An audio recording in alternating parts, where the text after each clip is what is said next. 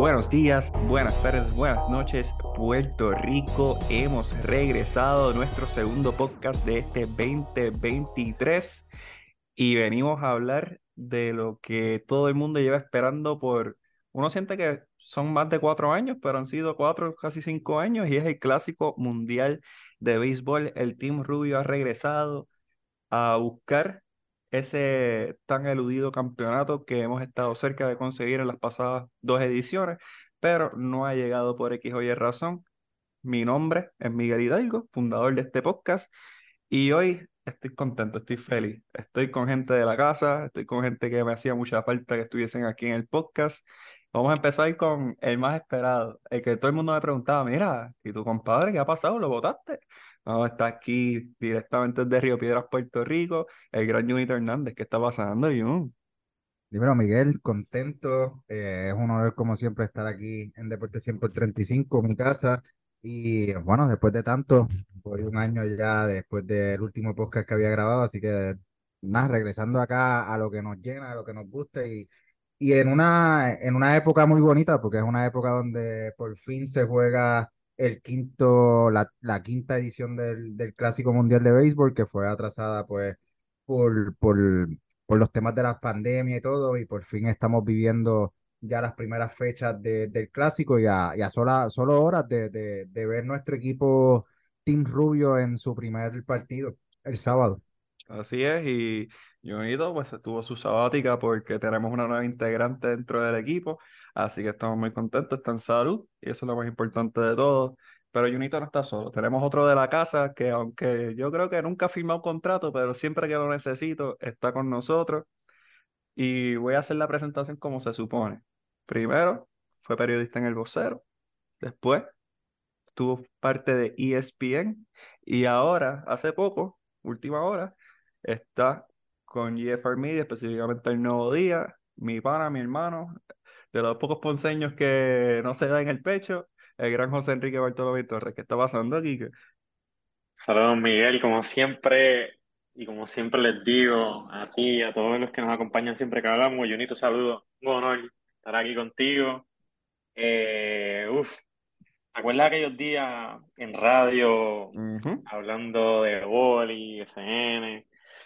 Qué bueno, ver a dónde tú estás ahora, ver a dónde yo estoy. Eh, contento como siempre hablar contigo. Y ¿qué esperas de, de Clásico Mundial de Béisbol? estamos motivados. Y que tú estás en Miami, tú vas a verlo en vivo y a todo color, así que les exhortamos a que sigan aquí que Bartolomé por las redes para que estén al tanto de todo lo que está ocurriendo con el equipo de Puerto Rico allá en el World Baseball Classic. Y Junito, como mencionaste, llevamos mucho tiempo esperando esto. Creo que después de la titomanía, yo creo que más nadie ha paralizado un país como el Team Rubio, especialmente en ese último clásico que si no me equivoco fue en el 2017. Y Puerto Rico nunca la tiene fácil.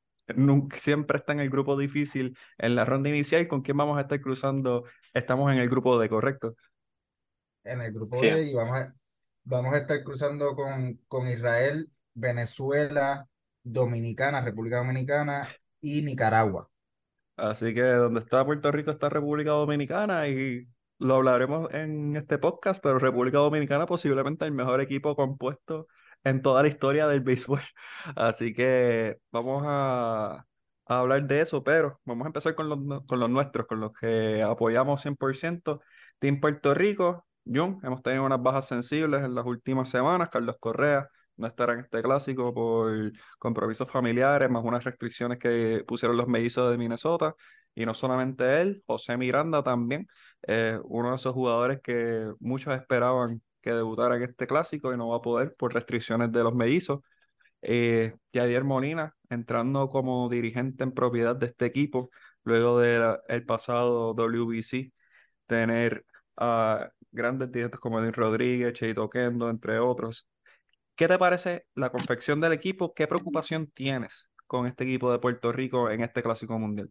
Pues mira, eh, nosotros, somos, o sea, Yadier Molina en sus manos tiene un trabajo bastante complicado porque venimos de, de dos medallas de plata, como tú, tú, bien mencionaste, en el 2013 eh, caímos en la final ante Dominicana, en el 2017 caímos en la final ante Estados Unidos y esta vez pues Yadier Molina tiene el trabajo de, de liderar este equipo que, que a comparación del 2017 yo creo que es un equipo un poco más veterano. Obviamente estas esta, estas estrellas del equipo de Puerto Rico como son Javier Baez, Lindor, eh, y que son ya más veteranos de lo que eran en el clásico anterior. Me parece que el, que el equipo está bastante completo, es un equipo bastante bien confeccionado. Yo creo que, que sí, eh, las bajas que, que sucedieron en Carlos Correa, que es un claro líder en nuestro equipo, era nuestra tercera base eh, principal, es un duro golpe para el equipo. Y de hecho, cuando, cuando Carlos Correa decide o, da el anuncio de que no va a participar, todos pensábamos, pues está bien, ahí está Miranda, Miranda va a cubrir ese, ese hueco en, tercera base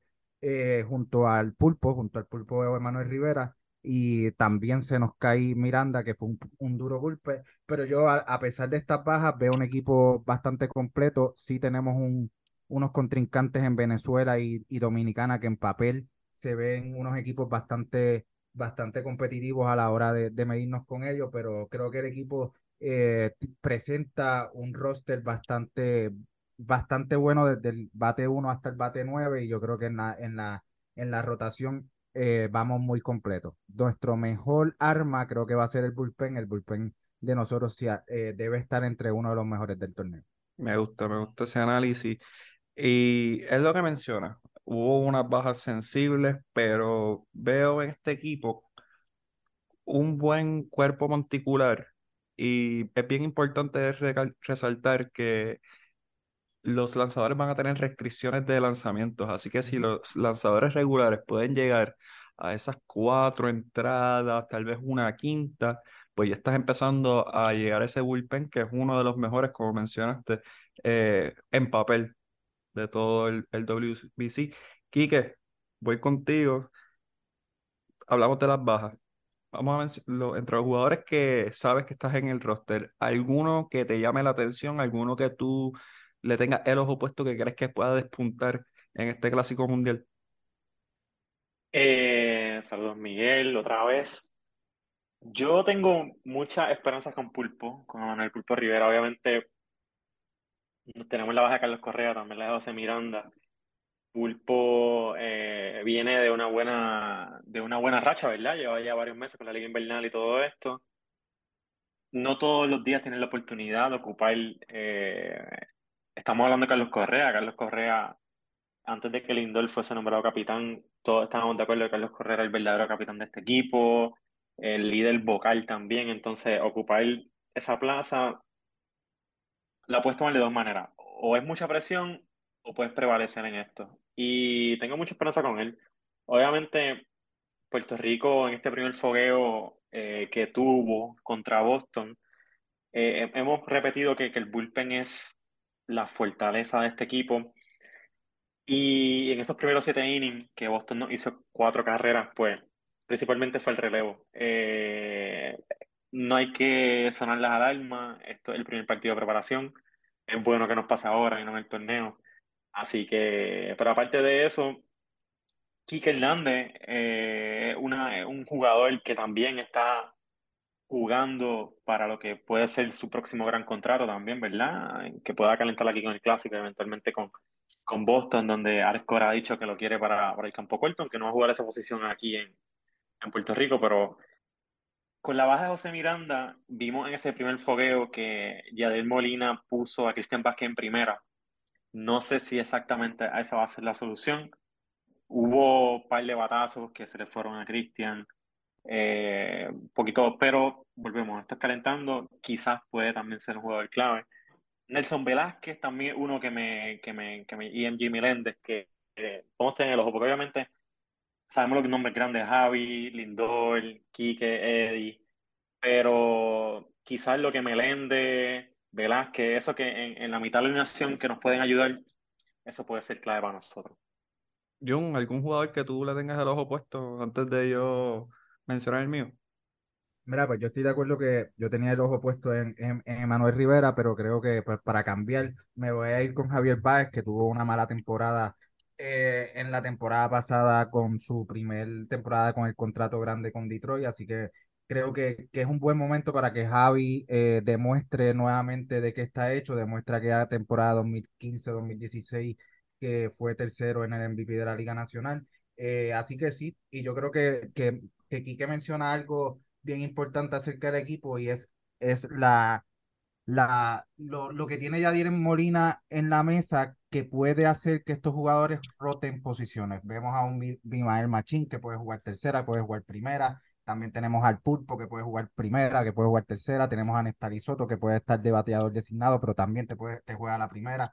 Eh, tenemos a Kike Hernández, que sabemos que juega cualquier tipo de posición, así que eh, me parece que este tipo de rotación le va a dar eh, un impulso a que Yadiel Molina en un torneo corto pueda mover sus fichas para que, oye, es un torneo corto, tú tienes que responder, este jugador no te está respondiendo en esta posición, tienes que responder al momento, no, no podemos esperar y, esperar otros juegos, así que Yadiel tiene en la mano muchas fichas que puede rotar a lo largo del cuadro y creo que eso es algo que le juega a su favor. Pues, Junito, me robaste la base. Yo iba a decir Javier Báez, pero por razones diferentes. Yo pienso que Báez claramente no tuvo la mejor temporada con los Tigres de Detroit. Sin embargo, con la baja de Correa, le va a tocar ser un líder vocal. Eh, sabemos que Báez es un jugador pasional. Y yo creo que para Báez y para todos estos jugadores no hay mayor pasión que representar a Puerto Rico, ya que no tienen la oportunidad de hacerlo eh, consistentemente más allá de, pues, del orgullo propio de jugar en las grandes ligas, pero este es un torneo corto, un torneo que incluso Baez, antes de esa temporada que llegó tercero en MVP, fue después del clásico, si mal no recuerdo.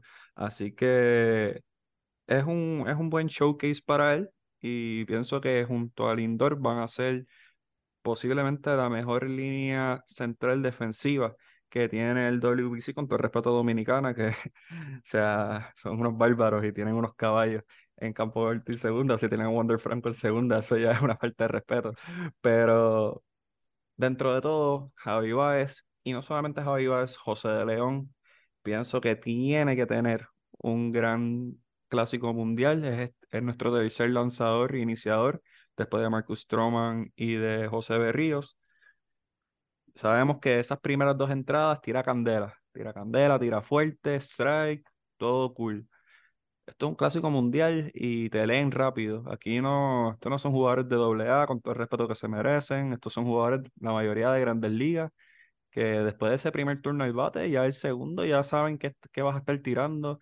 Hay que ver de qué manera Machete Maldonado, Cristian Vázquez, el que esté en, en ese momento de receptor, puede llevarlo en el juego, pero pienso que José de León necesita tener un buen clásico para nosotros poder lucir eh, de gran manera. No sé si tengan algo más que aportar antes de, de brincar el calendario. Junito había dicho algo y quería seguir en esa línea. Eh, Yadiel Molina, como tiene mucha versatilidad en, de jugadores que pueden cambiar de posición.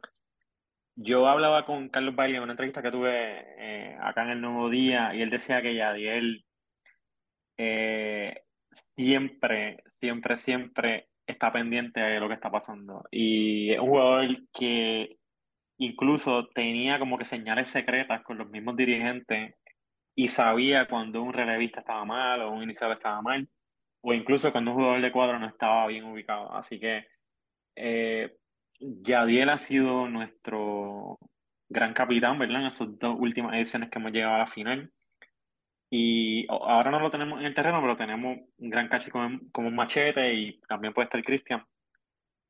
Pero definitivamente él estamos en buenas manos. Eh, independientemente de la controversia que haya pasado, en su nombramiento, lo que sea, es un tipo que, que desayuna, almuerza y cena béisbol y, y de seguro va a saber leer todas las situaciones de un juego, del juego, de un torneo corto, que en un torneo corto todo, todo vale en cualquier inning. Y Kike, me brincaste la pregunta porque quería hacerla un poquito más tarde, pero creo que es el momento perfecto para tocarlo. Estamos hablando de un Yadier Molina como receptor.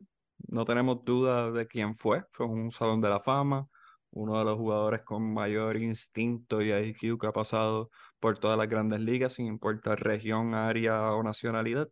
Pero habiendo dicho esto, estamos hablando de un Yadier Molina que pues, está debutando en este evento como dirigente, solamente tiene una experiencia previa como profesional eh, ya en Venezuela.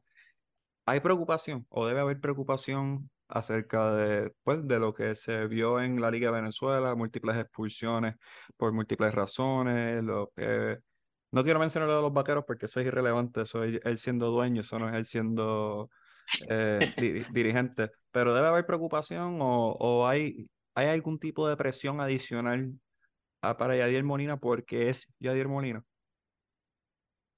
Bueno, el tener un nombre como Yadier Molina, que si tú revisas los nombres de los dirigentes en este, en este clásico, eh, me viene quizás a la mente Mike Piazza eh, con Italia, que son ese, esa calidad de nombre que son, ¿verdad? Eh, Salón de la Fama, porque Yadier va a ser un Salón de la Fama, no, no hay duda de eso. Pero yo creo que estamos en buenas manos. podía ser José Espada o, o, o lo que sea, pero todos sabíamos que Yadier Molina en algún momento iba a ser de Puerto Rico. Quizás llegó antes de lo anticipado. Pero sí, yo, o sea, de lo que se vio en el partido contra Boston, ese primer fogueo, eh, así desde, desde la televisión, ¿verdad? Porque no, no estuve en el parque, no se vio nada diferente o que nos haga preocupar. Yo creo que, que sí, que estamos en buenas manos. Al final, eh, Yadier Molina, yo creo que todos los jugadores lo escuchan. Y el, y, el, y, el, y el equipo, yo creo, por lo que se ha visto ayer, que más o menos, ayer no, perdón, eh, esta semana cuando se reunieron y se, se encontraron todos los jugadores, ellos están haciendo grupos, están cerrando filas y, y no están escuchando lo que está pasando. Simplemente ellos van a jugar por Puerto Rico y, y, y ser dos veces subcampeón también tiene su responsabilidad. Yo creo que estos jugadores lo saben. Y aquí el que va a tener mucho, mucho rol va a ser Lindor como capitán ahora en el campo. Que verdad que, que quizás no es tan vocal como Carlos Correa, pero no todos los líderes tienen que estar gritando eh, para lo que sea. Así que, y, y, tú lo ves cuando en este partido contra Boston, eh, como Lindor hablaba con los relevistas, con los iniciadores, eh, se nota que lo escuchan. Así que, pero sí, eh, respondiendo a la pregunta, estamos en buenas manos con Yadier. Jonito, preocupaciones, algunas con Yadier. Tú y yo hemos tenido conversaciones fuera del aire acerca de lo que fue el proceso, de cómo inicialmente Eduardo Pérez era gerente general y el plan tal vez era que José Espada fuese el, el dirigente, luego ocurre esto de Yadier con la situación con, con el presidente Quiles. Más allá de todo esto, ¿qué visualizas de Yadier Molina como dirigente? ¿Hay algo, algo que te preocupe o hay algo que, que vas a estar más atento eh, con, con Yadier Molina? Sí, mira, más allá de, cómo llegó a la posición, que eso es algo que no vamos a tocar acá, eh, me parece que voy con el mismo punto de Quique. Me parece que Yadier es un hombre que tanto los nativos, eh, hablando de, pues, de los que ya estaban en el equipo, como los que llegan nuevos, son, eh, los respetan. Respetan por quien fue como jugador, respetan por quien es como líder. Y yo creo que en un equipo con tanto diferencia ego, con jugadores que juegan en grandes ligas, con jugadores que se enfrentan sus equipos en grandes ligas, yo creo que tener un, un, un líder tan vocal y, que, y con tanto respeto y, y que los jugadores lo ven a él como el verdadero líder y que realmente siguen sus órdenes, yo creo que me, me parece bien en ese sentido. Eh, pudimos haber tenido opciones de, de más, de más eh, experiencia en el campo a la hora de dirigir un equipo, sí. Eh, pero me parece que, como dice Quique, yo creo que hay que respetarlo por los dos subcampeonatos que nos traen a, al país que él es el líder del equipo en, ese, en esa ocasión, así que me parece bien, me parece que, que Yadier tiene hoy o en este torneo tiene que demostrar, tiene que, demostrar esa, esa responsabilidad que le dieron. Tú mencionaste un caso eh, en sus altercados en Venezuela. Yo, yo realmente pues espero que, que por lo que representa el clásico mundial de béisbol, eh, Yadier va a venir con una mentalidad un poco más tranquila y demás, pero igual él se vio el béisbol con mucha pasión y, cosas así pueden pasar. Yo dentro de todo, pues pienso que esto es una audición hasta cierto punto para Yadier Molina. Yo estoy seguro que la aspiración de Yadier como persona del béisbol, como familia del béisbol, pues su aspiración es dirigir en las grandes ligas. Eh, su hermano Benji, su hermano José, todos han sido parte de cuerpos técnicos de las grandes ligas y no dudo que él tenga la misma aspiración. Así que yo creo que más allá de lo que pienses de Yadier Molina, va, él va a tomar esto como una audición y va a, no quiero decir comportarse como si fuese, tú sabes, pero va, va a tratar de presentar sus mejores colores y las mejores estrategias y tiene un gran cuerpo técnico, o sea, también tiene gente de mucho béisbol dentro de ese, de ese staff, incluyendo a Igor González, que como sabemos fue medallista de oro, dirigente de medallistas de oro centroamericanos y panamericanos, aparte de uno de los mejores jugadores que ha dado Puerto Rico eh, en, en su historia. Así que no le puedo mentir que tengo preocupaciones, pero son preocupaciones que yo creo que se van a disipar rápido. Creo que Yadier va, va a tratar esto como lo que es, que es una audición para las grandes ligas. Y, y vamos a ver, vamos a ver. No somos el único equipo, Kike lo mencionó ahorita, no somos el único equipo que está apostando a, a esta figura de, de, mucho historial como jugadores y que pues ahora están entrando a, a la faceta de, de, de, dirigente. Italia apuesta con Mike Piazza, Israel apuesta con, con Jan Kisler. Eh, así que no somos el único equipo que, que, que, va a tener un jugador que como un dirigente que como jugador fue grande, pero no tiene las experiencias de todo en, como, como dirigente. Quique menciona algo bien importante y es el rol del Lindor en este equipo. Eh, mencionó que consideraba que Correa era el capitán vocal de este equipo. Yo tal vez no me aventuro a tanto, aunque sí sabemos que Carlos Correa si le pones un micrófono no tiene ningún tipo de miedo a, dar su opinión. Francisco Lindor, en mi opinión, es el mejor jugador de este equipo. En talento, en, en todo lo que conlleva ser un jugador de béisbol. Habiendo dicho esto, Francisco Lindor, ¿qué tiene que hacer con esos jugadores jóvenes como un Nelson Velázquez que partió la invernal cuando jugó con los criollos, con un Soto, que aunque es veterano, nunca ha estado en este tipo de eventos. ¿Qué le toca a Francisco Lindor hacer ahora que, que está en este rol de, de, liderato? Y Junito, empezó contigo.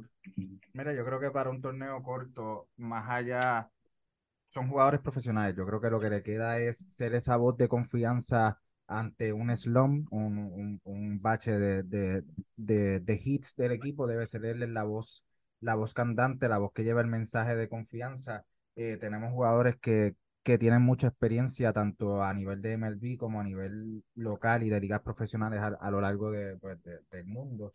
Así que lo que le toca a Lindor es ser esa voz de confianza que cuando el equipo se ve apretado porque estamos perdiendo y nos falta y no estamos conectando eh, imparables, pues que sea él el que tome la mano, tome la batuta del equipo, implante de confianza. Son jugadores profesionales, un equipo, es un torneo corto y los slumps pueden pasar. Entonces, eh, toca en, en, ellos, toca eh, hablarlo, eh, implantar confianza en, en, estos jugadores nuevos que tal vez el primer juego lo tienen malo y, y, y se bloquean. Entonces, eso, confianza, confianza y confianza.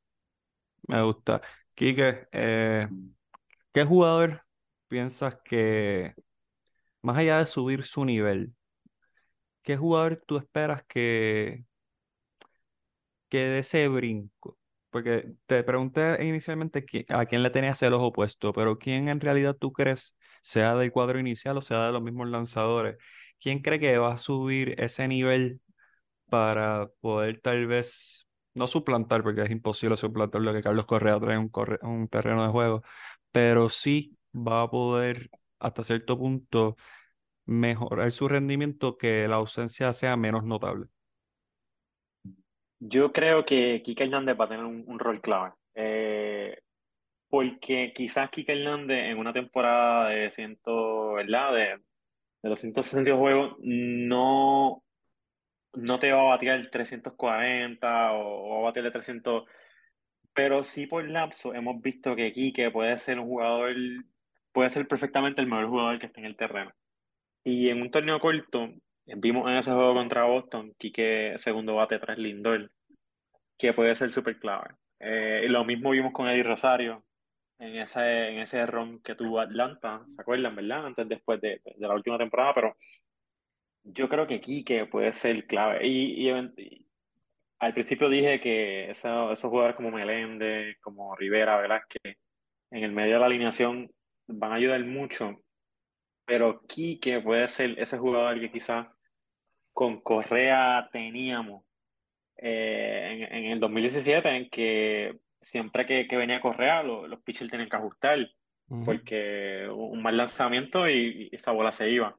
Entonces, yo creo que, que puede ser puede ser ese jugador, puede ser ese jugador y también porque está peleando por un puesto de, de, de, de Ciore en, Boston y aunque va a estar jugando en el centrofila aquí, pero es un jugador que está codiándose perfectamente para jugarse un contrato supermillonario y llegar súper caliente a, a Grandes Ligas, así que yo creo que Quique va a ser, si, si Quique está en su mejor versión, eh, acompañado con un buen Lindor y, y que Javi también eh, sea más consistente y, no, no esté en el juego contra Boston hubo un se ponchó con una bola por el mismo medio del plato sin tirarle.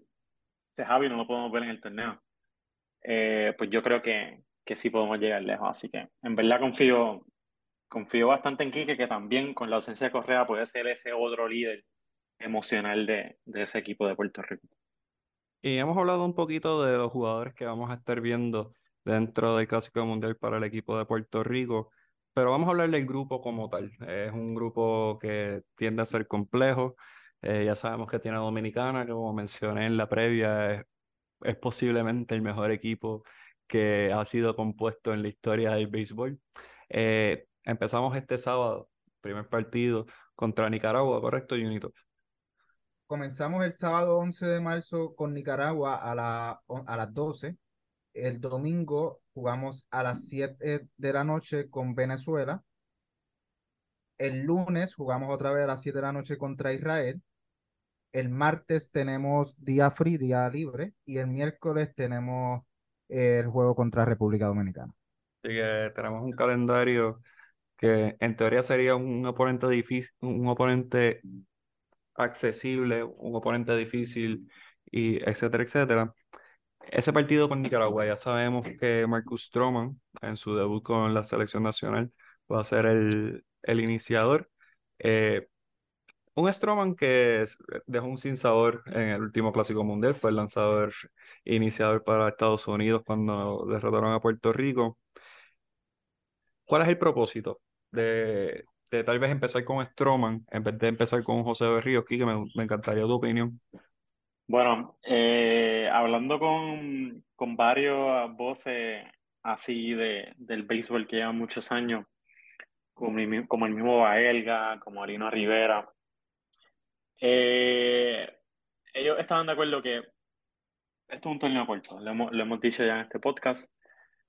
Eh, tú no puedes dar paso a la especulación. Tú no puedes, por querer ser o tener la mejor logística posible, y tú entiendes que tu mejor pitcher es uno o independientemente del otro, y y jugar con eso para eventualmente, ¿verdad? Lo que, lo que todos pensamos que, que Venezuela y República Dominicana son nuestros rivales para pasar de grupo. Eh, obviamente abrimos con, con, Nicaragua. ¿Qué pasa? El, el que Stroman, primero, eh, Stroman es un jugador que vimos en la pasada edición del 2017, cómo silenció esos bates boricuas y fue el jugador más valioso de esa final, que está acostumbrado a juegos grandes, por lo menos en este nivel de, de selecciones. Eh, ese juego contra Nicaragua hay que ganarlo sí o sí. Independientemente, eh, tienen un límite de 65, de 65 lanzamientos, entonces quizás un Stroman dominante puede pichar menos de 50 lanzamientos y lo tiene ahí en la recámara para eventualmente Puerto Rico juega primero con Nicaragua, después Venezuela, después Israel y ese juego contra Dominicana que el que todo parece eh, puede estar entre Héctor Santiago, que vimos en ese partido contra Boston, que, que fue el que empezó, o este otro que se me va, Hamel, que, que también, exacto, Dominic Hamel, que también está ahí, entre esos dos.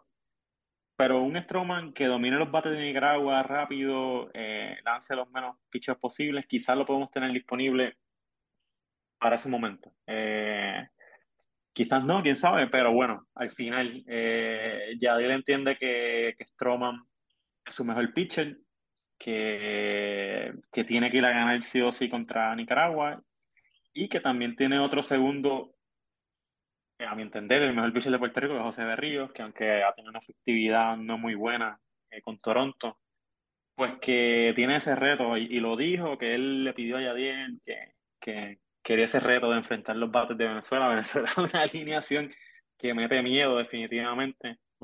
Pero que un Berrío, cuando, cuando Berrío está en on point, eh, Berrío puede. Pero bueno, eh, la pregunta era por qué Stroman, porque hay que ganar, Miguel, Junito, hay que ganarle a, hay que ganarle a Nicaragua y, y si tenemos a Stroman que decidió cambiar de bando, porque puede, perfectamente puede haber pertenecido a este roster de Estados Unidos, como tú ves, eh, Estados Unidos tiene un Dream Team de bateo, pero el picheo, pues, eh, se va a la par con muchos otros equipos, no, no es que domine mucho.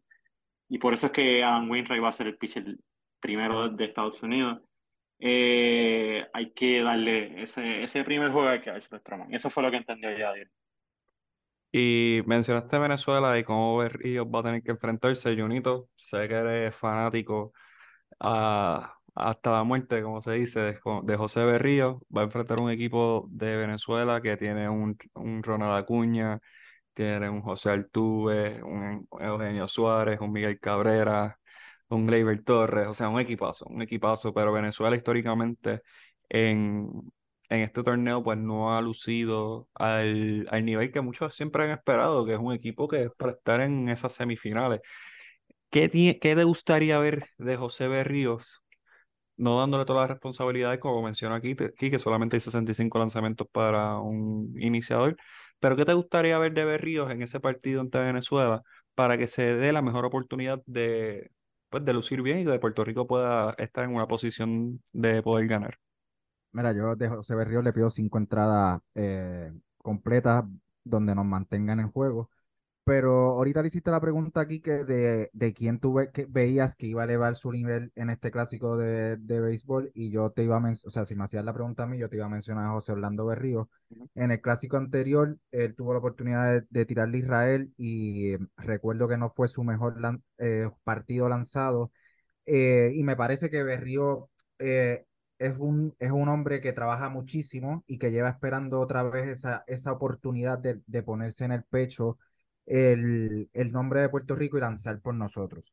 Cuando le preguntaste a, a Quique sobre la pregunta de por qué Stroman en la loma en el primer juego, yo creo que es lo correcto ir a ganar ese primer juego. Hoy eh, Nicaragua en el juego de, de, de, preparación ante los Mets los mantuvo en un hit, yo creo que hasta la séptima, octava, nove, o octava entrada, entonces no podemos entrar al juego pensando en que Nicaragua es un rival fácil y por ende ir, a, ver qué pasa. Yo creo que tenemos que ir y en un torneo corto donde una derrota contra un equipo que no esperas una derrota te puede dejar fácilmente fuera del terreno y comenzando el, torneo con una derrota puede ser muy dura.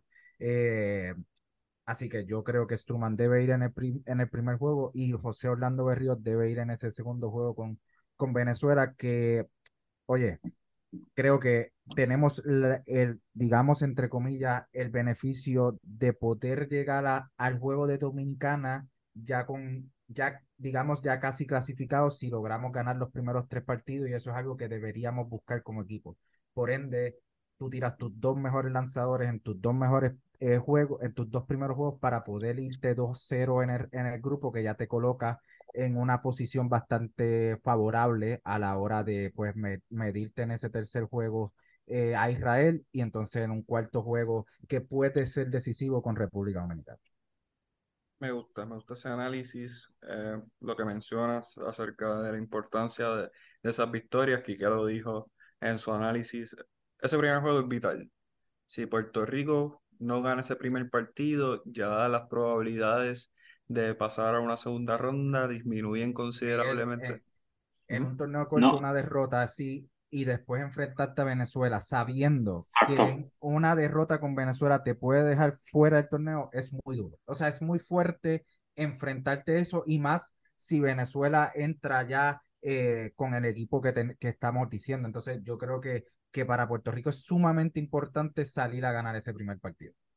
Y quiero estacionarme en Venezuela rapidito, porque también vamos a hablar un poco de, de los equipos del grupo. Este equipo es uno muy completo, especialmente en el lado ofensivo. ¿Qué jugador de Venezuela les llama la atención o van a tenerle el ojo puesto? Porque es un equipo nuevamente con mucho talento, o sea, tienes un José Altuve, tienes un Ronald Acuña. ¿Qué jugador ustedes estarían atentos? Y que empiezo contigo.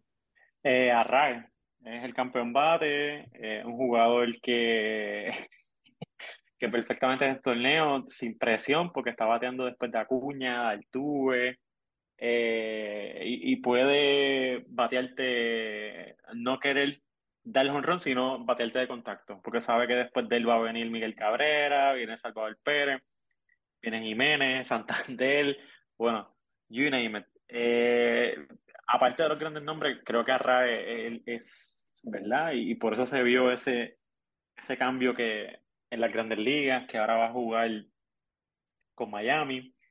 Eh, están apostando mucho a él también. Y, y bueno, o sea, no es fácil tú ir a lanzar. Yo Junito, ganar a Nicaragua es clave porque vas contra, Nicaragua, eh, contra Venezuela, confiado.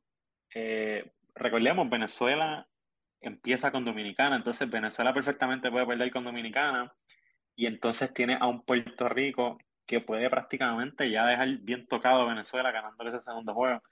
Entonces, por eso es clave ganar Puerto Rico contra Nicaragua, independientemente de lo que pase en Venezuela contra Dominicana, que vimos ese primer partido Dominicana, cogió a los Bravos de Atlanta y le metió nueve carreras a cero, eh, con un equipo que, que también me temía de sin Juan Soto, que va a jugar, pero no estaba, no estaba jugando.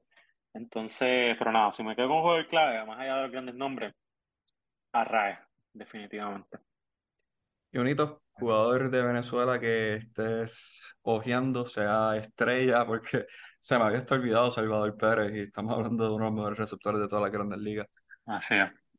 Pues mira, no me voy a ir con Salvador Pérez, que creo que va a tener, el del equipo de Venezuela va a tener el, mejor torneo, creo que va a ser Salvador Pérez, por lo que representa al equipo, por lo que trae al terreno al juego, por el líder que yo creo que Salvador Pérez va a ser el mejor jugador de Venezuela, pero yo voy a colocar a Andrés Jiménez como jugador a ver, porque es un jugador que viene de una tremenda temporada con, los con los Guardians, los de Cleveland, eh, batió casi 300, es un jugador de, de contacto, me parece un jugadorazo y me parece que es un jugador a, a tenerle el ojo visto en este clásico mundial de béisbol. Mira, yo va a sonar ridículo porque o sea, un nombre, o sea, el mejor nombre después de Miguel Cabrera, pero yo estoy muy atento a Ronald Acuña, sabemos lo, lo que ocurrió en la Liga Invernal venezolana, eh, toda la situación de, del cuadrangular, del perreo, luego la situación eh, en las gradas con la familia, eh, su retiro, después no iba a jugar en el clásico, después vuelve a jugar en el clásico, y creo que Ronald Acuña va a tener una presión de un país encima, o sea, va a tener la mirilla, la tensión y la presión totalmente en él, justa o injustamente, eso ya es una decisión personal, pero Ronald Acuña tiene que tener un buen clásico, que serían malas noticias para Puerto Rico, pero yo considero que Ronald Acuña tiene una presión muy, muy grande en este torneo, siendo el mejor jugador de este equipo, siendo la cara de este equipo, y un jugador que, vamos a ser sinceros, en, las grandes ligas, uno de los mejores 10 jugadores adelante. Así que tengo a Ronald Acuña en la mira. Eh, y me mencionaron que Venezuela debuta con Dominicana, yo no tenía esto claro. Venezuela puede dar un palo y Dominicana empezar con un pie izquierdo y eso puede trastocar todo lo que es esta ronda de grupos. Y esto es sin todavía hablar de Israel, que Israel, aunque no es una potencia del béisbol, tiene jugadores de grandes ligas de calidad, eh, jugadores estadounidenses con ciudadanía de Israel, así que eso no es un partido que tampoco vamos a pasar por desapercibido. Hablamos de Mike Piazza. Y ese juego para mí, más que, que o sea, no más que el de Nicaragua, porque Nicaragua es vital ganarlo, pero si hay un juego que yo estoy bien atento es este de Israel, por lo que mencioné de José León. Sabemos que esos primeros dos innings va a tirar fuego, 90 millas. Y Ian Kinsler, Miguel, dijiste Mike Piazza, Piazza que está con Italia. Disculpa, Ian Kinsler. Gracias. Pero es un equipo, esa línea, un equipo que nos puede ganar perfectamente. Así que ese partido es el que yo tengo marcado en el calendario porque es el que me preocupa. Por eso mismo, porque estamos un José de León que tiene mucho que demostrar en este clásico. En la Liga Invernal tuvo sus buenos momentos. Sin embargo, cuando ya iban pasando las entradas o se iba metiendo en, en altas cantidades de picheo, pues ya ahí la velocidad bajaba los, los bateadores lo identificaban y ahí es que venían los problemas. Ese juego, diga. No, no, sigue, sigue, sigue, continúa. No, no, y en realidad lo que iba a preguntar es, ese es el partido, siempre en torneos cortos hay un partido que se le llama el trap game, que es el que si te, si te duermes, te fastidias. Ese es este juego, el de Puerto Rico, el que es contra Israel.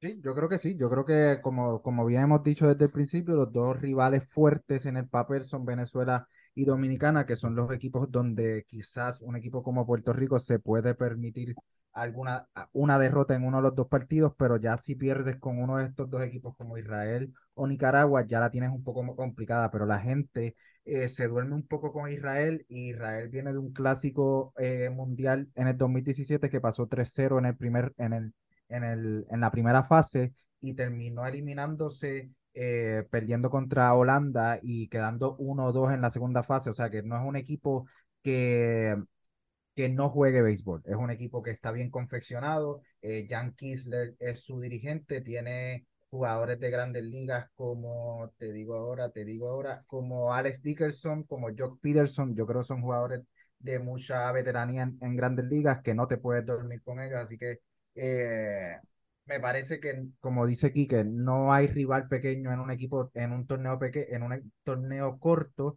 y por ende tenemos que salir a jugar nuestro mejor béisbol y con nuestra mejor pieza disponible, no importa cuál sea el rival al frente. Y, y Quique, ah, ¿quieres decir algo de Israel antes de, de pasar al, sí, eh, que después de que uno sale de los nombres tradicionales, ¿verdad? del clásico mundial, como es este, Estados Unidos, Japón, Puerto Rico, Venezuela, Dominicana, Corea del Sur, Países Bajos, México y Canadá. Eh, Israel fue al que, la redundancia, al que mejor le fue en el último clásico, porque terminaron invictos en su grupo y después en segunda ronda le ganaron a Cuba. Entonces es un, equipo que, que, juega bien, que repite muchos jugadores como Jonito Pederson, que es su, su estrella entonces, y con un manager que, que jugó muchos años en grandes ligas y sabe lo que hace. Así que, eh, porque quizá estos juegos de Puerto Rico contra Venezuela, contra Dominicana, juegan muchos factores como el público, como la psicología mental también, ¿verdad? De, de que a Venezuela no le ha ido bien en los clásicos y Puerto Rico sí. Eh, pero contra estos otros equipos como Nicaragua, Israel, son juegos que son impredecibles. Hemos visto a Puerto Rico sufrir en el último clase, no sé si me fue contra Italia que nos costó ganarle. Este, mismo Países Bajos que nos, nos cuesta ganarle siempre también y, es un país que también hemos visto cómo tiene a Cuba que le ha ganado en los últimos tres torneos. Eh, así que, pero sí, Israel es un equipo que es bien complicado, así que hay que tener cuidado con eso. Y tú, dices Países Bajos, pero o sea, Países Bajos, Sander Bogarts, Valentine, Así es. o sea, este equipo. Eh, Scoop, Profile, Jensen. Sí, Holanda, Países Bajos, como quieras decirle, ese equipo estaba muy duro. y eso que no tienen, no tienen Albi. Ah, perdón. No, Israel tuvo un lanzador eh, en el equipo todo estrella del Clásico 2017. Un de los tres lanzadores, uno fue israelí, israelí, así que me parece que es un equipo que no podemos mirarlo de menos y que tenemos que salir con la mejor pieza que tengamos para ese tercer juego, pensando ya en que sí, oye, dependiendo obviamente de los resultados de los primeros dos, pero pensando en ya en que con una tercera victoria en, esa, en ese juego de Israel ya podríamos enfrentar a Dominicana mucho más eh, relajados porque ya tendríamos casi el pase asegurado. Y vamos a hablar de Dominicana. Eh, y me tengo que sentar a decir solamente el roster de jugadores de cuadro. No voy a, ni voy a mencionar los pitchers, pero estamos hablando de un equipo que cuenta con un Robinson Cano, un Ketel Marte, un Rafael Devers que viene de firmar un contrato multimillonario con los Medias Rojas de Boston, Manny Machado, que para Javier Sabas es el mejor tercera base de, las grandes ligas, aunque sabemos que no la ha ganado. Eh, un Wander Franco, un Jeremy Peña, que fue MVP eh, de una postemporada, un Jan Segura, que siempre ha sido bien consistente, Nelson Cruz, de Oscar Hernández, Julio Rodríguez, el novato del año con, con los marineros. Juan Soto, posiblemente el mejor bateador que tiene las grandes ligas actualmente. Y eso, sin hablar de las bajas de Vladimir Guerrero Jr. y de el que era mi gallo, ya no es mi gallo, lo he tenido que dejar ir por razones ajenas a mi control, Fernando Tatis Jr. Habiendo dicho todo esto, Junito, este equipo dominicano, y no menciono los lanzadores, pero la pregunta es general, ¿tiene alguna laguna? ¿Tiene alguna debilidad? ¿Hay algo que no, se, que no puedan hacer? Yo creo que va a depender solamente de ellos. Su único enemigo, su único rival, su único, van a ser ellos mismos. El ego que, que pueden tener, sabemos, recordamos ese equipo de Dominicana que no, no se compara a este equipo de Dominicana, pero en el 2009 tenían un buen equipo y se quedaron en primera ronda. Así que yo creo que volvemos. E, el único eh, problema yo creo que van a ser ellos mismos, cómo se puedan confeccionar, cuán, cuán entregados estén. Recordamos que en ese 2013, cuando logran ganar, eh, vienen entregados porque en el 2009 se quedaron fuera en primera ronda y eso les da ese, esa energía, ese fuego para que lleguen en el 2013 y, y lo ganen invicto. Así que me parece que, que su único problema va a ser eh, entre ellos. Oye, tenemos al, al actual Sayón de la Liga Nacional, tenemos a Rookie de, de la Liga Americana, tenemos a Rafael Deves, a Manny Machado, a Juan Soto. Es que por donde tú quieras que miras, eh, eh, por donde tú quieras que mires esta alineación de primero a noveno bate, eh, está complicado y cuando te volteas y miras al banco y ves un Wander Franco o ves un Nelson Cruz, tú dices, pero ¿por dónde los miro? ¿Por dónde, los, ¿Por dónde yo les voy a atacar a estos muchachos? Porque realmente la alineación está muy complicada. En otros años, a diferencia de otros años, veo la rotación de, de Dominicana bastante completa, que es algo que realmente me asusta porque al final nosotros somos su cuarto partido, pero es que pueden llegar al cuarto partido con un buen iniciador. Entonces, eh, me parece que es un equipo bastante completo y muy difícil de derrotar a lo largo del, del torneo. Y Junito mencionó a Zion, está hablando de Sandy Alcántara, eh, Johnny Cuato, Cristian Javier. O sea, este equipo, no, no hay otra palabra que yo pueda utilizar fina o coloquial que no sea que está bien duro. Este equipo está demasiado duro. Quique, del 1 al 10, del 1 al 10, ¿cuán decepcionante sería si este equipo no se corona campeón del World Baseball Classic?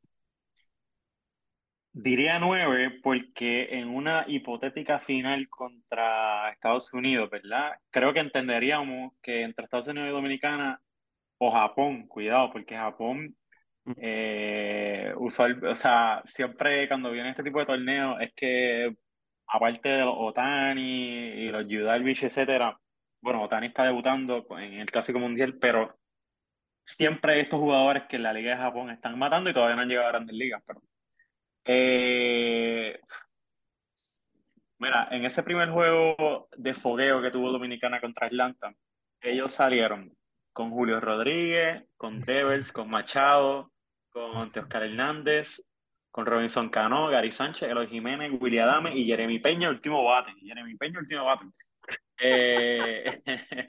no, en el Banco Franco, Nelson Cruz, o sea, es que no tienen, no tienen nadie. Sí, entonces estamos hablando, esto fue una animación sin Juan Soto, vamos a añadir que ahí va a estar Juan Soto también. Eh, y, y el, el pitcher ganador fue Cristian Javier, pero o sea, yo creo que el mejor equipo de Dominicana que hemos visto quizá desde el 2000, o sea, el, equipo de Dominicana que han visto es un equipo histórico, pero en cuanto a nombre y quizás, ¿verdad? Hablando de lo que pueden ser posibles nombres de Sandra Fama, a mí lo que me gusta de este equipo es que aunque tú tienes todos estos nombres, eh, en el juego contra Atlanta quedó claro que el capitán de ese equipo sigue siendo Robinson Cano, aunque ni esté en Grandes Ligas. Y, jugó primera base un rato en el juego. Eh, y tú lo veías hablando con el resto de jugadores. Y ese tipo de equipo, y, salían imágenes por ahí en el dogout, como que eh, hay una química que, que, no tiene ni Estados Unidos, eh, que quizás tiene un equipo como Puerto Rico, y quizás un Japón que quizás no es tan alegre, ¿verdad? A ese nivel, pero que son unos tipos bien disciplinados. Japón, oye, Japón eh, ha ganado dos clásicos mundiales y los que no ha ganado ha quedado en, en semifinales en los otros dos. también hay que tomarlo en cuenta. Eh, pero sí, si le doy a, a, Dominicana, si no lo gana, en esa escala un 9 porque entendería que pueda perder con un equipo de Estados Unidos que tiene una alineación con Mookie Betts, Mike Trout, eh, Paul Goldschmidt, MVP, Arenado, eh, etcétera. Así que, pero definitivamente yo creo que Dominicana es el súper favorito para llevarse este torneo. Y que quieres saber qué es lo, lo gracioso, lo triste, como lo quieras ver, que este equipo no está ni en su pick todavía. Estos jugadores Esa. Son bien pocos los que están en su pick. Julio Rodríguez no está cerca de su pick. Juan Soto no está cerca de su pick. Juan del Franco no está cerca de su pick. O sea, son caballos ya de aquí a cuatro años más, si hay otro clásico, porque Estados Unidos es capaz de cancelarlo si no gana este año.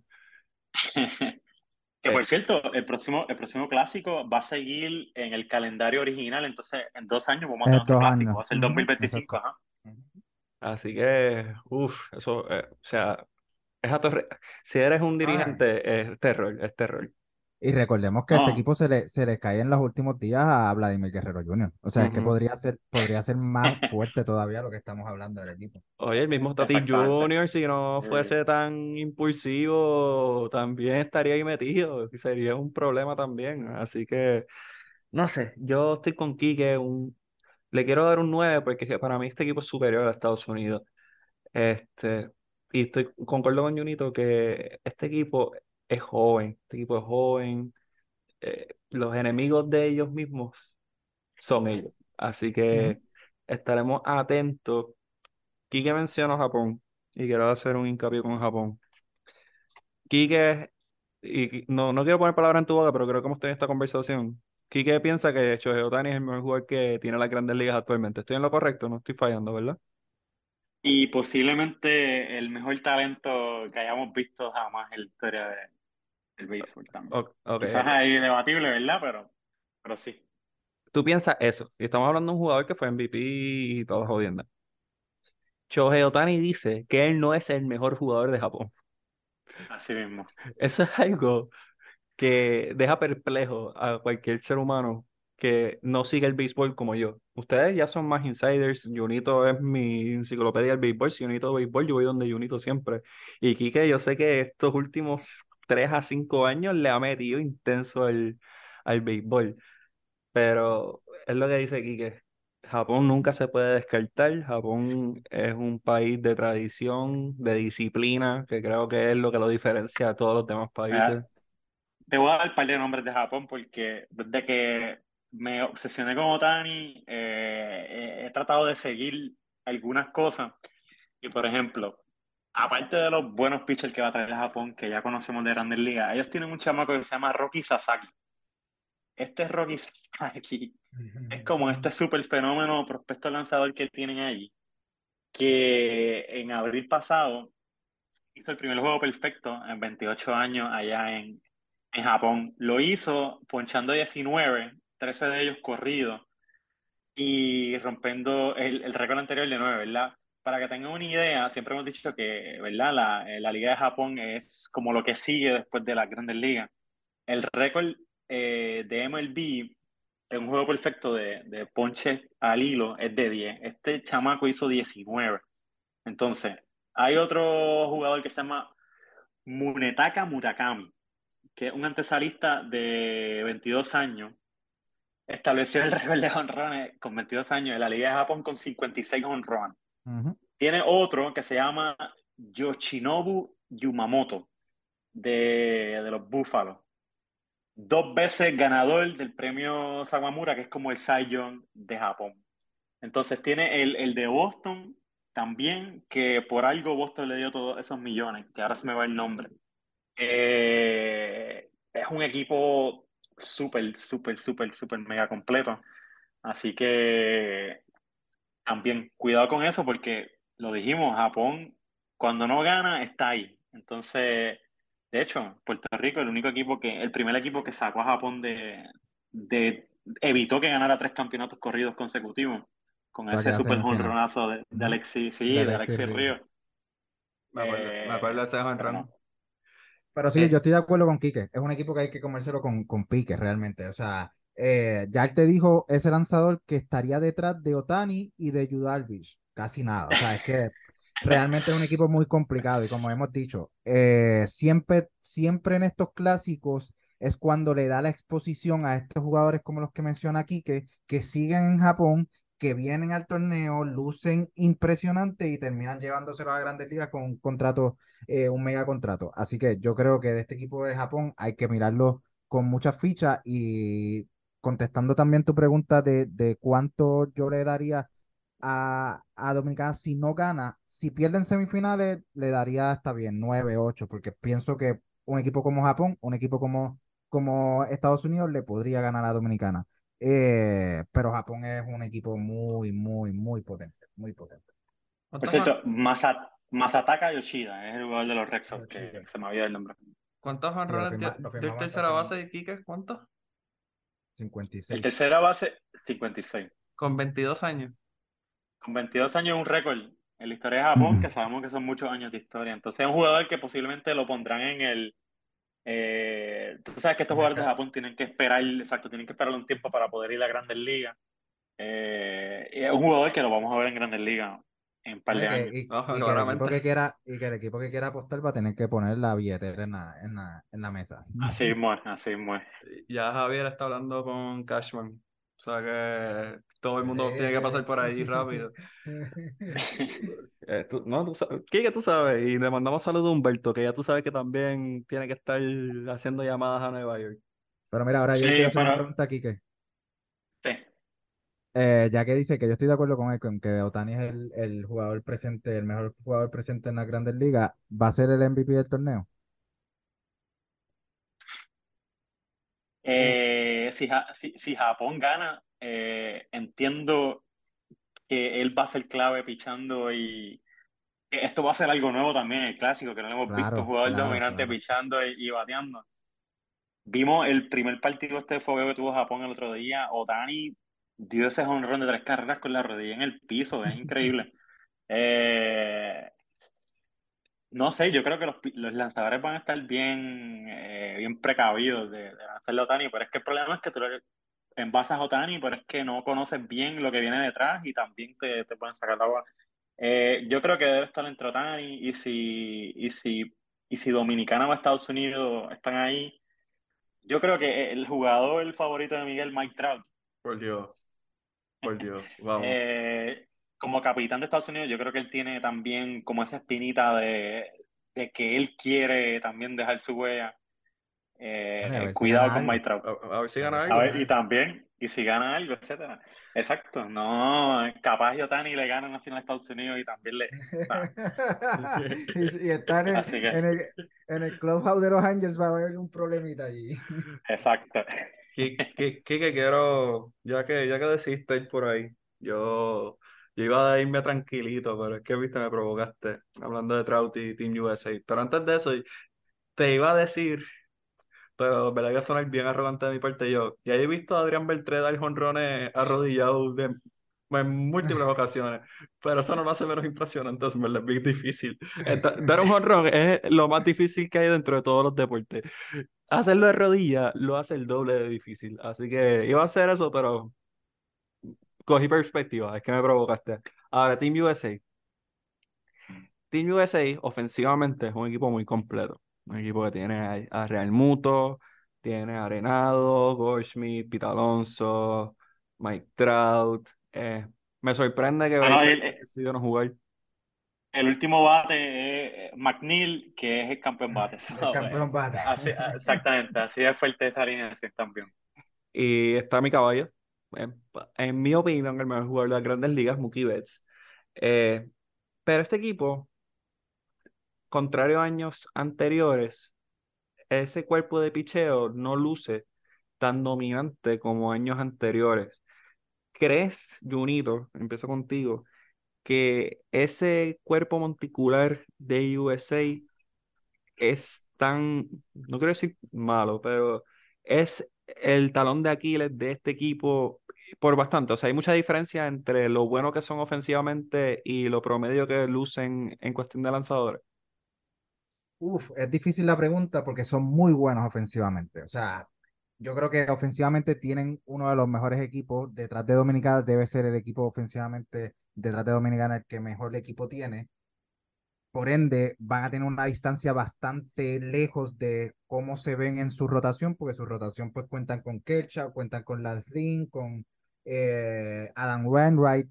Creo que es un equipo que se, van, se fueron por los veteranos, se fueron por, por jugadores de mucha veteranía, que todo va a depender de que Kershaw se suba a la loma, de que Lance Lynn, que lo hemos visto en, en los últimos años, tener un buen juego, pero tener tres juegos malos después. Entonces, todo va a depender de cómo ellos, ellos, que, de qué veterano suba la loma. Si el veterano ya agotado, como vimos a Wainwright en la última temporada, o vamos a tener unos, unos lanzadores ya con, nuevamente con sus habilidades a, a máximo nivel, que pues realmente lo dudo.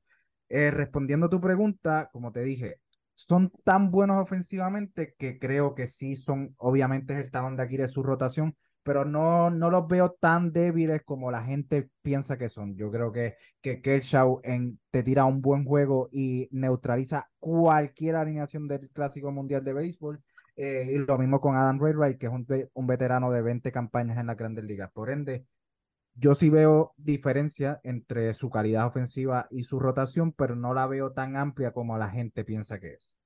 Y Jonito, los Yankees ya me están llamando, que no mencionaste a Nelson Cortés. Tú sabes cómo se ponen, así que Nelson Cortés también está, está en el equipo. Ok, por si acaso. Este, Quique, sabemos que USA viene de, de, son los campeones defensores de este clásico mundial. Eh, mucho se habló de las trabas que, que equipos han puesto para que jugadores participen eh, en este clásico mundial. USA y, y, Dominicana creo que son los dos equipos que menos eh, fueron impactados por, por decisiones de equipos de grandes ligas. ¿Cuán importante es para USA repetir como campeones? ¿Crees que de alguna manera impacte futuras ediciones si no, si no ganan? ¿Qué, ¿Qué crees de este equipo de USA? Bueno, el tener, eh, recordemos, son, si no me equivoco, seis eh, jugadores más valiosos en, esa, en, ese, en ese roster, combinados como 60 juegos de estrella entre todos ellos. El punto es que en este tipo de torneo corto, y lo vimos, Estados Unidos le ganó a Puerto Rico y Estados Unidos no era el mejor equipo. Puerto Rico era el mejor equipo en ese torneo, por lo que demostró. Entonces, pero es tan difícil tú eh, eh, depender del bullpen, porque si tu mejor pitcher le estás diciendo que tu mejor pitcher es Wainwright, que va a ser ese primer, eh, ese primer partido, lo va a lanzar Wainwright. Al momento, si tú hipotéticamente una final Japón, Dominicana, te van a meter carrera. A ese, ese cuerpo inicial de abridores de Estados Unidos no tiene pinta de que te va a dejar en cero. Exacto. Entonces, eh, esa es la debilidad. Entonces, Estados Unidos está apostando a que van a batear. Van a batear, pero si te encuentras con un Cristian Javier que no dejó batear a los Bravos de Atlanta eh, el miércoles, o, usted mencionó, o sea, o Venezuela, que tiene múltiples abridores también. Carlos Valga me dijo algo así, como que tienen siete starting pitchers de grandes ligas. Eh, eso es bien difícil, pero, o sea, con un lineup eh, de Mookie Betts, de Trout, de, porque esa fue la alineación de, de Estados Unidos, fue Mookie Betts primero, Trout segundo, Scherber tercero, Goldschmidt cuarto, Quinta Arenado, Tokel, Turner, Realmuto, McNeil. Te van a batear en algún momento. Así que, pero sí, hay mucha presión, especialmente no tanto por Estados Unidos, sí por países como Puerto Rico, por ejemplo, la bajada molesta ver a Miranda bateando jonrones en el preseason y que no esté jugando en el clásico, o Carlos Correa también. Eh, pero al final, mira, este, el clásico, lo que hace grande el clásico son los países como Puerto Rico, como Venezuela, como Japón, como Dominicana, que en verdad para ellos esto es más allá que, esto es un mundial y sueñan con que, como la gente se vive el mundial de, fútbol, pues todos amantes de béisbol también soñamos con que él pueda hacer ese nivel. Pero lo que sí puede provocar es que en algún momento se plantee la posibilidad de que Grandes Ligas ya no siga alcanzando esto y se lo den. Entonces, eh, que sea diferente, como es el caso de, del fútbol soccer, el slash soccer, ¿verdad? Que que tú tienes que ceder los jugadores sí o sí. Que eso de que tú le dices que no, eso es, no, tú, tú lo cedes y sí, si no, te multan. Eh, así que eso puede ser un debate después. Pero no, definitivamente eh, un back-to-back de Estados Unidos creo que sería también un poquito, entre comillas, doloroso para muchos de nosotros porque estaría diciendo, pues, Estados Unidos sin sus mejores, quizás tienen sus caballos, pero sin Verlander, sin Kirchhoff y, y aún así otra vez vuelven a ganar. Quizás para el público estadounidense puede que, que le quite esa emoción a lo que es el clásico, pero los latinos no. No, y ya, y ya viste en Twitter que se están quejando de, de buceras y de panderetas y de todo eso. Y yo creo que eso es pa- es parte de lo del clásico. O sea, el clásico le da esa diversión al béisbol que tal vez no vas a ver en, en las grandes ligas porque uno es un torneo internacional que está representando tu patria, está representando el béisbol a tu manera, a nuestro estilo. Y, bueno, en Sí. verdad, yo yo estoy bien pompeado. No, o sea, no te voy a decir que estoy tan esperanzado como en ese 2017, pero estoy sumamente emocionado. Te digo de antemano, lo pueden apuntar eh, hoy, 8 de marzo, que estamos grabando. USA no va a ganar. O sea, lo estoy diciendo hoy. Uh, Mike, Mike Trout está en ese equipo y USA no va a ganar. Si gana, uh. si gana, me voy a comprar una jersey de Mike Trout. Y Junito va a estar conmigo para sacar fotos De los Angels. De los Angels, de, de- sí, de, Uh. de los Angelinos de Anaheim, de Los Ángeles, California, ese mismo equipo. Si Mike Trout gana, yo voy a hacer eso. No, como, pero sé que no va a pasar, así que no tengo Wow. preocupación alguna. Habiendo dicho Está esto, anotado, está anotado, está anotado. sí, no, oye, ¿no? Y estoy seguro que hay muchos que nos escuchan que me lo van a hacer llegar, no hay problema. Saludos a Rafael Damuy, ya que, este, que sabemos que nos va a escuchar Quique, que ya, que ya Gran Rafa. Que ya me escribió que, que tenemos que ir a WWE, así que espérenos allá también. Allí estará, estará Kendall Jenner allí. Vamos, vamos, estamos tratando de volver a coger consistencia, no hagas que nos Una- bloqueen. Unas vacaciones por Puerto Rico, bendito que hace tiempo no viene. Ajá, exacto. Así que, volviendo al Clásico Mundial, tremendo. Creo que ha sido, sido de los mejores comments en la historia de este podcast que lleva, va para ocho años este año. Este, me gustaría pensar que voy a grabar un episodio semifinal y final, pero tendencia dicta que es bien improbable. Así que voy a cerrar este episodio con lo siguiente. ¿Quién va a ganar? Junito, te dejo el micrófono abierto. Uf, uf, uf, pero tan rápido, eh. Es que, Bueno, tú- es a mí me complicado, yo, yo creo que, yo creo que como dijimos al principio, Dominicana en papel es el equipo favorito, pero a mí no me gusta irme con los favoritos, y aunque no voy a escoger a alguien sorpresa, porque tampoco voy a escoger a alguien sorpresa, me voy a ir con Japón. Uh, Y ok, Super Otani, Super Otani va a ganar el torneo. ok, ok. Quique, háblame. Yo creo que esto está entre Dominicana y Japón. Voy a escoger a Dominicana para llevarle la contraria a Junito. Eh, creo que, Tremendo análisis. ¿verdad? Eh, eh, en un juego, en un juego final, en un juego final, eh, vamos a suponer que, que porque es que esos abridores de Dominicana también son buenos. Y una hipotética final Japón, Dominicana, puede, puede, puede ser buena. Como buen puertorriqueño, eh, tengo estos vibes como de 2013 que Puerto Rico no aparecía en ningún eh, pronóstico y llegó a la final. Eventualmente la perdimos con ese dominicana que, que ganó el torneo invicto. Pero bueno, Puerto Rico, mira, no nos desanimemos. Esa derrota de 9-3 contra los Red Sox de Boston, en verdad fue, vamos a tomarlo como entrenamiento. Incluso Matthew Lugo batió por Puerto Rico hasta con uniforme de Boston puesto. So, imagínate, fue una práctica prácticamente. Eh, pero sí, yo creo que también eh, tú me, me dijiste para ganar, pero tengo un equipo que puede ser eh, la sorpresa, entre comillas, porque es que lleva ya dos torneos quedando en semifinales. Pero creo que es el momento de un equipo como Países Bajos también, de llegar por fin a esa final, o Venezuela, por ejemplo. Así que va a ser un, va a ser un torneo bastante reñido y siempre hay otra sorpresa. Eh, mira Nicaragua como hizo sufrir a los Mets en ese partido de preparación, así que nada, cuidado con Cuidado eso. con México, cuidado con México también.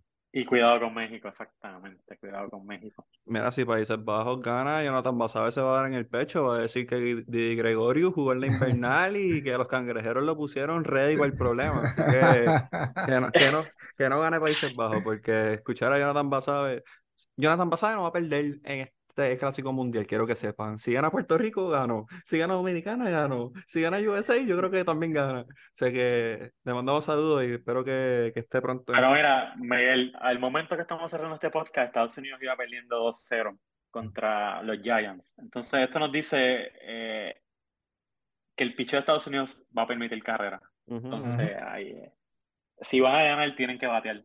Y tienen, tienen alineación para batear, pero un buen juego de Otani lanzando, ¿verdad? En una final o un eh, Cristian Javier o lo que sea, puede perfectamente este, ganar Estados Unidos. Pues por más buen equipo que tenga, puede perder. no va a ganar, no va a ganar, tranquilo, no va a ganar. No te preocupes por Estados Unidos, no va a ganar. Mira, yo tengo a Dominicana ganando este torneo, como mencionado en múltiples ocasiones, y en realidad no me voy a cansar de repetirlo. Este, yo pienso que es el mejor equipo confeccionado en la historia del béisbol moderno. Eh, yo creo que el único equipo que le pudiese ganar a este equipo de Dominicana es el Dream Team del 95, y tengo mis dudas severas.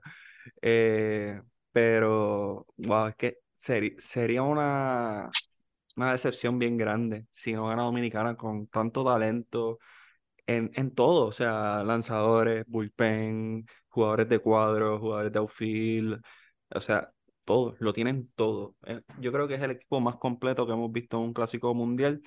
Yo tengo a Dominicana ganando, pero si va a haber un equipo sorpresa, van a ser los míos. Los míos van a dar el palo y se van a colar y van a, a llegar a esa final. Si tengo que dar una sorpresa, porque yo voy a los míos siempre y más en este tipo de, de ambiente que Oye, Puerto Rico es el equipo, creo que es el equipo con más victorias eh, entre todos los clásicos, así que este equipo está de duro. Hay béisbol en este país y creo que estamos viendo una de las mejores generaciones, más allá de la baja de Correa y de Miranda, pero hay muchos jugadores de mucho talento y no mencionamos a un Helio Ramos, no mencionamos nuevamente a un jugador como... Eh, Meléndez, este, Machete Maldonado, Quique, o sea, es que volvemos, tenemos un equipo bien confeccionado. Yo creo que a pesar de las dos bajas importantes, eh, vamos con, con una rotación, digamos, de primer nivel para lo que nosotros lo que podemos llevar, llevamos lo mejor que tenemos. Y, y, la, y el line-up está confeccionado con jugadores de grandes ligas ya experimentados que se llevan muy bien, que es algo que, que Kike mencionó ahorita del equipo de Dominicana. Nuestro equipo también tiene esa chispa de, de, de, equipos que llevan juntos un montón de años. Como dijimos al principio, Yadiel también aporta a esa química de equipo. Así que yo, yo voy a los míos como ustedes. Yo voy a los míos. Creo que, que va a ser un clásico como en el 2013, que no, no, nos, no nos tenían por ahí en, en, en los finalistas y, y, llegamos a la final. Así que yo voy a los míos. Yo creo que, que todo va a depender de, ese, ese, ese segundo partido con Venezuela y, y, de ahí en adelante todo, todo va a partir positivo para Puerto Rico. Es lo mejor que nos puede pasar. Eh, obviamente esa derrota que Boston nos dio para llevar, ahora falta ese último juego contra Atlanta, pero que nos saquen de los de, de que podemos ser un posible candidato, porque así sí eh, podemos sorprender a cualquiera. Tenía apuntado los datos que no les dije ahorita. Eh, Estados Unidos tiene eh, una combinación de 6 MVP y 3 Cy Young, y entre todos ellos se combinan para 66 juegos de juegos de estrella. Eh, eso supera hasta la versión que ellos tuvieron en 2006, que estaba eh, Ken Griffin, Derek Jeter. Entonces, nada, es un equipo también histórico. Pero mira, el, el MVP, han habido cuatro MVP en la historia del Clásico Mundial y, y uno lo tenemos nosotros, que es Stroman. Así que eh, no, ganar, ganar ese primer juego es clave y, y Venezuela y eh, si peleamos con Venezuela sabemos que tenemos que ganar la Dominicana así o sí. Así que pero si le ganamos a, a Nicaragua y le ganamos a Venezuela vamos a ir contra Israel confiados eh, obviamente no podemos ir confiados de que nos sorprendan pero podemos ir confiados de que podemos ir a ese 3-0 que nos asegure prácticamente ya el pase a otra ronda. Y esa es la clave. Así que paso a paso, eh, yo creo que Yadiel sabe lo que hace. Eh, él va a manejar bien, va a manejar bien. Tenemos un bullpen que si tenemos una ventaja de 3-0, por ejemplo, eh, cuando vengan los días, eh, los hermanos Díaz o, o, Jorge López o lo que sea, vamos a tener ahí un bullpen que va, va a saber aguantar. Y que yo no sé quién va a ser el MVP del torneo, pero el MVP de este podcast sin duda fuiste tú. No, no, no, no sin duda, sin duda, sin duda. O sea, ese, ese último chiste me llegó al corazón. El que me conoce sabe que ese chiste me dolió, me dolió en el corazón, me dolió. Ah, lo, lo, lo, llegan a escuchar los que se quejan de los niños jugando por la selección de básquet, imagínate, se van a caer patas arriba. Así no, que, no, Bueno, güey, quiero aprovechar para felicitar a la Selección Nacional de Baloncesto. No tengo mucha la oportunidad de celebrarlos, así que lo voy a aprovechar ahora. Felicidades por clasificar un mundial. En contra de todos mis pronósticos, lo lograron. Felicidades y. Lo lograron, lo lograron. Eh, mucho crédito a Jun Ramos, mucho crédito a Nelson. Y a Nelson, dale, dale crédito a Nelson. Mi... Chico, Estaba... tú, tú, quieres que yo. el nombramiento de Nelson Colón. Y, no, no, no. y también esta me va a doler, así que déjame respirar. Mucho crédito a Carlos Arroyo por poder reclutar el mejor talento disponible para esa última ventana. Aunque no estaba todo el mejor talento disponible, pero eso son otros 20 pesos. Pero. Y te falta el más importante. Te falta el más importante. Ya mencioné a los tres que no sé quién tú quieres que yo felicite. Ya, ¿y qué? Vamos, ¿quién más tú quieres? Tremont Waters. Si Tremont Waters ah. no llega a meter ese canasto, posiblemente estaríamos eliminados porque ese partido uh -huh. contra Brasil fue el que nos dio ese sí, pase. Que, porque si no, no hubiésemos eliminado, aunque lo hubiésemos ganado a Colombia. Si peleamos con Brasil, aunque lo hubiésemos sí, ganado a Colombia ese último juego. Los resultados no se dieron para depender del juego de, de, Colombia, así que teníamos que ganar a Brasil. Digo, pero Tremont Water no lo quiero felicitar mucho porque él fue el que me puso en esa situación de tener un juego empate al final, así que no, no, no. Está bien, gracias señor Aguas, pero va, seamos responsables en el Mundial, por favor. Y, Mar y Marcus Howard, dame una llamada, chicos. Call me. Hablamos, hablamos tú y yo. Terminamos en la selección. Este, Junito, un gran podcast, en verdad pasado, era una cura que hacía falta. Este, bueno, ¿dónde te pueden seguir? Porque yo sé que para el clásico tú no vas a estar inactivo. Yo, yo sé que vas a estar súper activo. ¿Dónde te pueden seguir? Nada, me pueden seguir en Riedes, en Riedes 21, tanto en Instagram como en Twitter. Y nada, este, un placer de nuevo volver a, aquí a mi casa, Deporte 100 por 35. Así es. Y que se repita, que se repita. Ya este es el primero después de, de, tanta, de tanta pausa, así que que se repita, que se repita. No, y apagues un pro, así que vamos a grabar para porque yo no voy a estar pagando esta mensualidad para no grabarle, vamos a meter. Quique, mano, eh, lo, dije, lo dije fuera del aire, no, ahora mismo no recuerdo si lo dije al principio, pero es, he tenido la oportunidad de compartir contigo en todas las etapas tuyas profesionales. Eh, y las que faltan. Sí, sí, pero no digas eso porque acabas de empezar en este sitio nuevo, chicos. Un paso a la vez. Pero agradecido contigo desde el vocero, luego ESPN y ahora en esta nueva encomienda con GFR Media. Eh, sabemos que estás en Miami. Eh, les exhortamos a que te sigan eh, a través de tus redes para que vean grandes artículos para que estén informados de todo el clásico. Nosotros hicimos el mejor recap posible en el menor tiempo posible. Igual creo que llegamos a la hora y media. Si quieren seguir todo lo que está pasando en el Clásico Mundial, tienen que seguir a José Enrique Bartolomé Torres, conocido para sus seres queridos como Quique. Quique, ¿dónde te pueden seguir? ¿Dónde podemos leer tus noticias? ¿Dónde podemos ver todo lo que tienes que presentar todo esto que le vas a añadir a IFR Media, que es bastante sólido. Le mandamos saludos a Sara, a Ito y al Corillo y a Feliciano también, le mando saludos. Pero, Así es. que, ¿dónde te pueden seguir? Bueno, principalmente en el nuevo día, más allá de IFR Media, ¿verdad? Que sabemos que también tiene primera hora y muchas otras cosas más. Eh, voy a estar destacado con el nuevo día. Eh, un reto importante, uh -huh. trabajar en principal periódico del país era algo que no había hecho todavía, así que algo que... Bueno, ya tengo 32 años, eh, ya los últimos 8 o 9 años han sido ahí eh, aprendiendo todos los días y conociendo gente, y aquí va a ser igual. Eh, fueron cuatro años y casi medio en ESPN, donde aprendí muchísimo y ahora voy a seguir aprendiendo con otras personas que no he tenido chance de trabajar con ellos, así que así si me quieres leer, en nuevodía.com, en Twitter estoy bajo Quique Bartolomé, Eh, si me quieren escuchar de vez en cuando, también pueden ir a Deportes 100 por 35, que Ujú. siempre, gracias a Dios, me siguen invitando a, a este gran podcast. Hasta que, hasta que venda la página, papá. Mientras yo tenga la página, esto a, a ustedes siempre va a tener las puertas abiertas. A mí me pueden seguir en Miguel HR22, como siempre he dicho, hablo de deportes, de lucha libre y de un poco de merengue. Y ahora que viene la WWE, gracias a, a Benito, pues voy a hablar un poquito más de lucha libre, especialmente en estos dos próximos dos meses. No quiero ni decirles de qué vamos a hablar en el próximo podcast porque dije que iba a hacer una previa a las ventanas y aquí estoy, gracias. Pero nos pueden seguir Miguel HR22 y pueden seguir en Deporte 100 por 35. Jun, ¿me quieres decir algo?